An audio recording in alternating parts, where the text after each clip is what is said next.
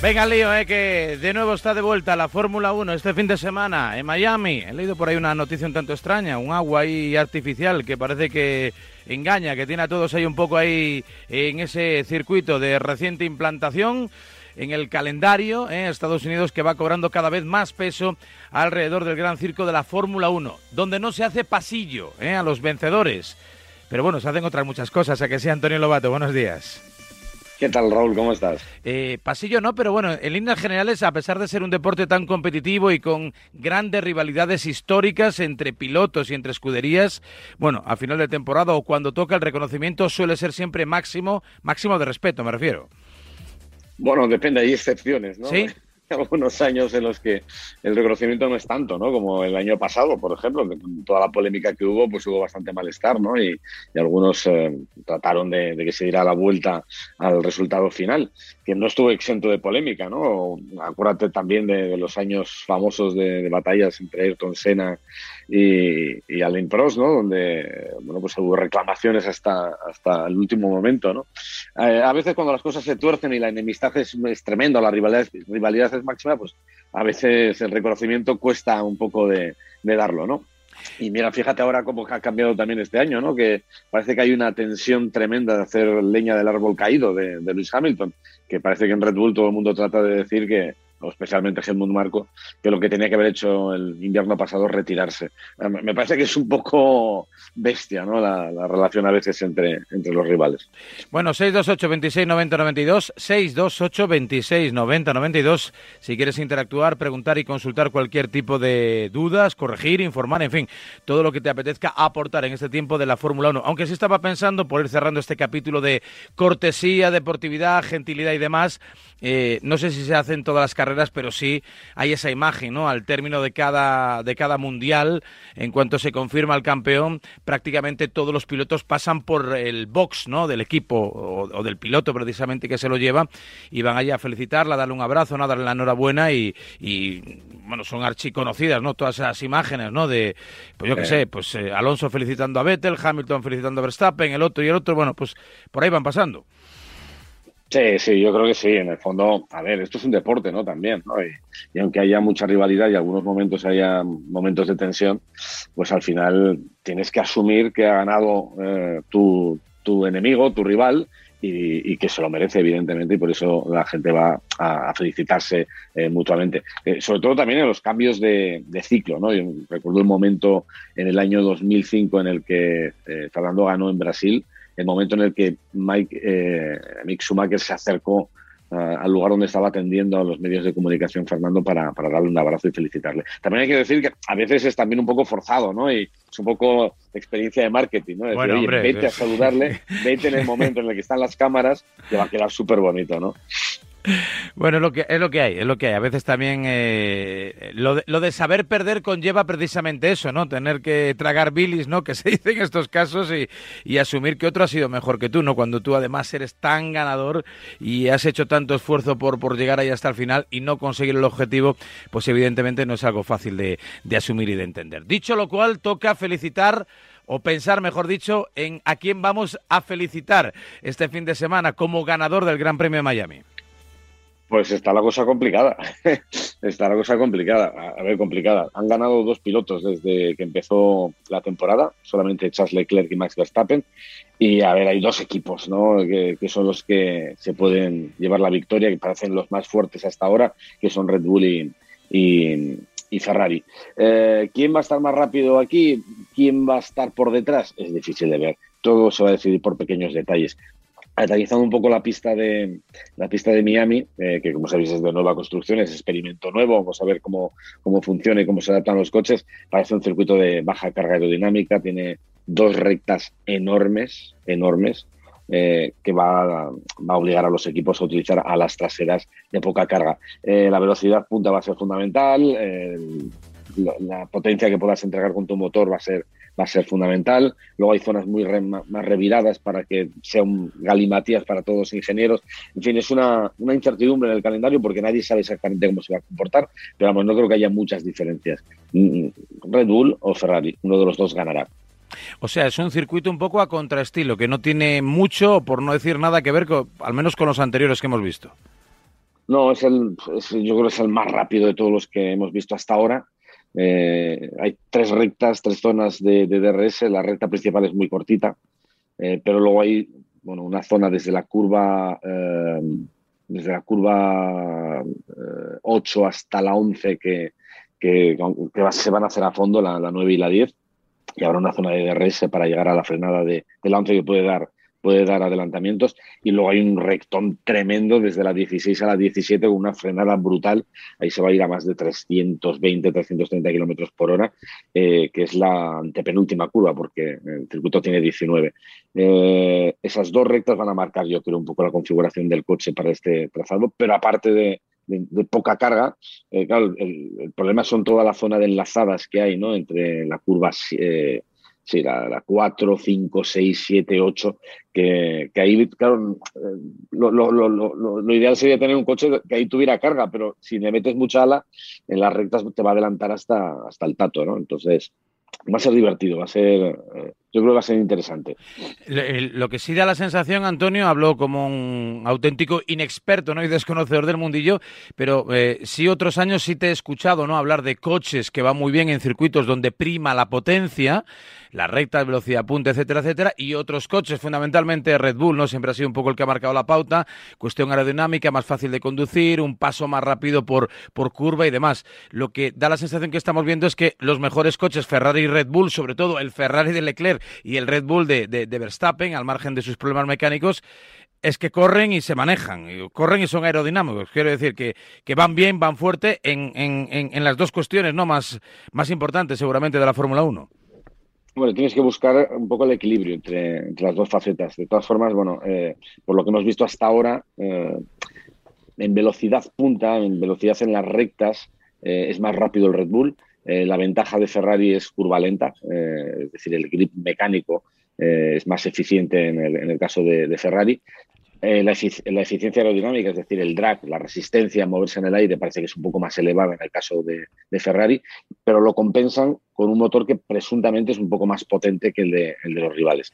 Eh, además, se habla que aquí en Miami eh, Ferrari va a tratar de abrir un poco más el grifo del motor. Se han dado cuenta de que la fiabilidad del propulsor está a prueba de bombas, no han tenido ningún contratiempo. Entonces van a darle un poquito más al mapa de, motor para que les entregue un poquito más de potencia que la van a necesitar en este circuito para, para no quedarse muy atrás con, con Red Bull.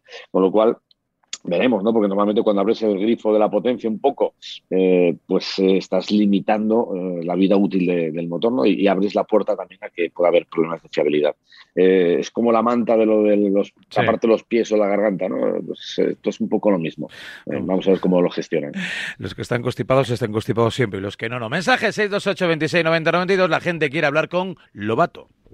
Buenos días, rapazos. ¿Qué tal, Antonio? Buenos días. ¿Cómo estamos? Bien. Oye, una cosa, el tema de el tema del nano, ¿cómo lo ves? Uy. Alpín, pegamos movimiento ahí de ruptura. Haznos una previsión, anda, porque tenemos ganas ya de verlo subir en el cajón y, la cosa está siendo más dura de lo que parece. Este de Cádiz no es, ¿eh? No, no.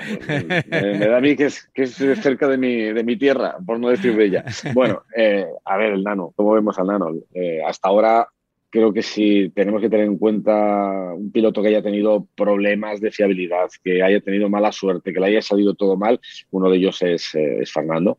Eh, ahora mismo es decimoquinto en el, en el campeonato, con solamente dos puntos. Y, y sobre todo con la rabia de, de, que, caramba, a estas alturas, si nos atendemos a lo que hemos visto de rendimiento del coche y su rendimiento, podría tener 10 veces más puntos, podría tener 20 puntos ¿no? y estar ahí metido en, en la zona media. Eh, el coche nos tiene un poco despistados, uh, Alpine nos tiene un poco despistados porque es una montaña rusa. A veces va muy bien, eh, en otros circuitos va muy mal. hemos, hemos descubierto ya que clasificando es bueno, o sea, clasificando el coche no va mal a una vuelta, pero luego tiene mucha degradación en carrera y todas las carreras se tiende a ir de, de, más a menos. Y, vamos a ver, porque van a entrar, no va a ser, van a entrar evoluciones en los próximos grandes premios, a ver dónde les colocan. Problemas de fiabilidad todos. Eh, estamos en tercera unidad de, potencia en los dos coches, en el de Ocoño y en el de Fernando, con lo cual eso compromete bastante el futuro de la, temporada. Pero yo creo que están todavía ahí. El problema es que los demás están espabilando. ¿no? Antes, eh, cuando empezó la temporada, Pin parecía el primero, de, el, primero del resto. Y ahora McLaren ha llegado, eh, me imagino que Mercedes también eh, estará ahí pronto con los dos coches, de momento solamente hay uno. no sé, en fin, no es una situación agradable, no es lo que queríamos, pero bueno, eh, ya sé que se habla mucho de la posibilidad de que Fernando cambie de equipo porque él mismo levantó la libre diciendo, bueno, yo quiero seguir dos años más aquí o en otro equipo. Yo creo que ahora mismo el futuro de Fernando está en Alpine. Eso seguro. 628 26 90 92. Siguen llegando mensajes. Para Lobato. Lobato como simpatizante del Atleti. Ah. ¿Pasillo o no pasillo oh, al oh, Real Madrid este oh, fin de semana? Por oh. supuesto que pasillo. O sea, a mí, yo soy de los que reconozco siempre eh, el, éxito de los demás, aunque pueda doler, ¿no? Evidentemente lo que nos gustaría a los atléticos es que nos hicieran pasillo a nosotros, que hubiéramos ganado la liga, pero no la hemos ganado, es una, evidencia. Y, oye, lo, ha conseguido el Real Madrid y me parece que es, eh, es, un gesto eh, que me parece bonito de reconocimiento al rival. Y, y es más, yo desde el club eh, apoyaría a que todos, todos los aficionados aplaudamos al Real Madrid cuando se les se haga el pasillo en, el, Wanda. Lo haría. Y quedas como un señor, además. O sea, no, no, nos duelen prendas. Hay que saber ganar, hay que saber perder. El año pasado fuimos nosotros los campeones. Pues este año es el Madrid. Pasillo, por supuesto.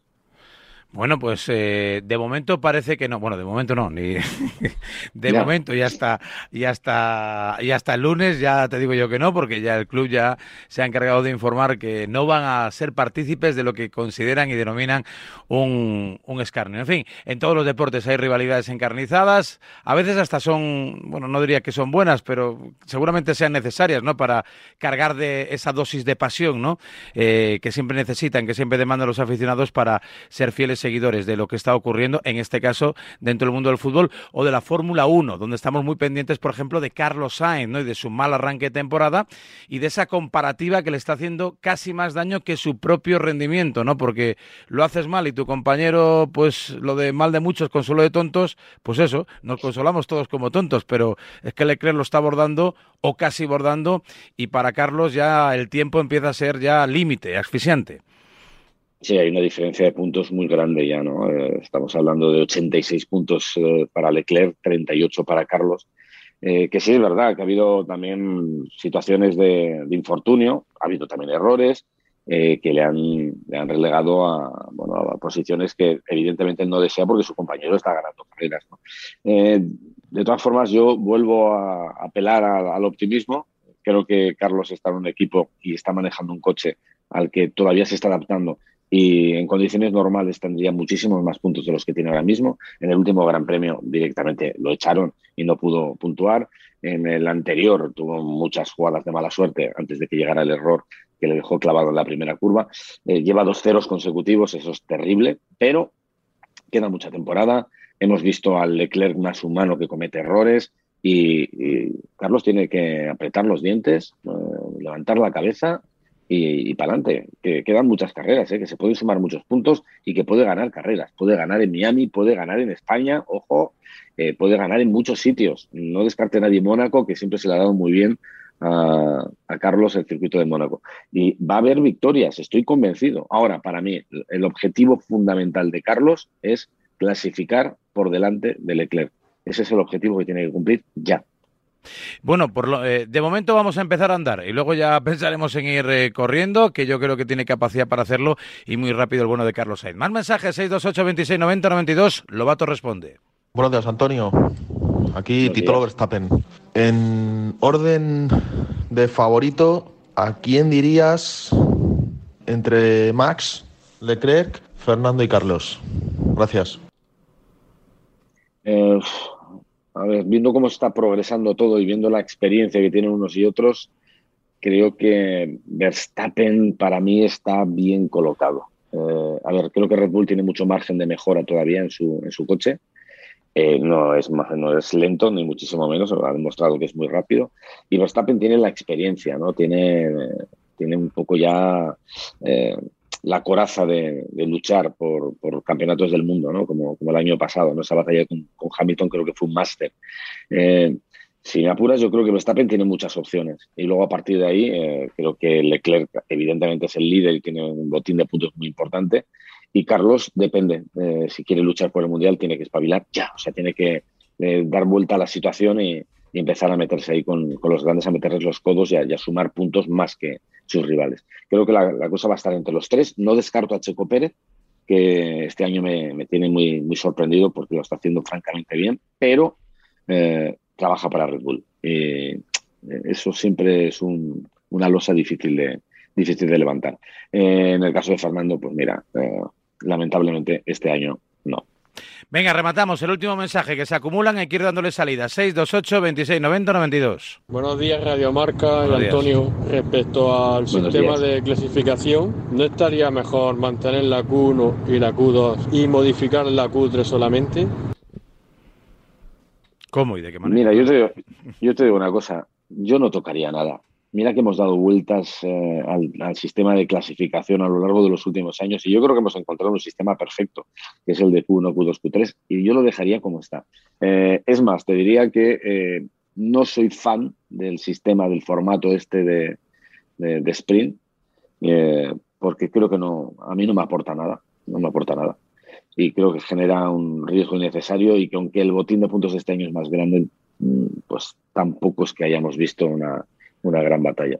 Yo lo dejaría como está, de verdad. Yo creo que hemos alcanzado, yo creo que un sistema, no sé, no sé si perfecto, porque perfecto no existe nada, pero creo que tiene una emoción que a, mí personalmente la clasificación del sábado me ha hecho vibrar casi más que las carreras porque es súper intenso y cuando está igualado y hay varios que luchan por la pole como, como vimos el año pasado o este año, creo que es un sistema que, funciona a las mil maravillas. Coincido contigo. ¿eh? ¿eh? yo creo que hay que intentar cosas, hay que aportar innovación, pero la innovación no siempre significa mejora. Eh, sencillamente mm. significa, eh, pues eso, algo nuevo.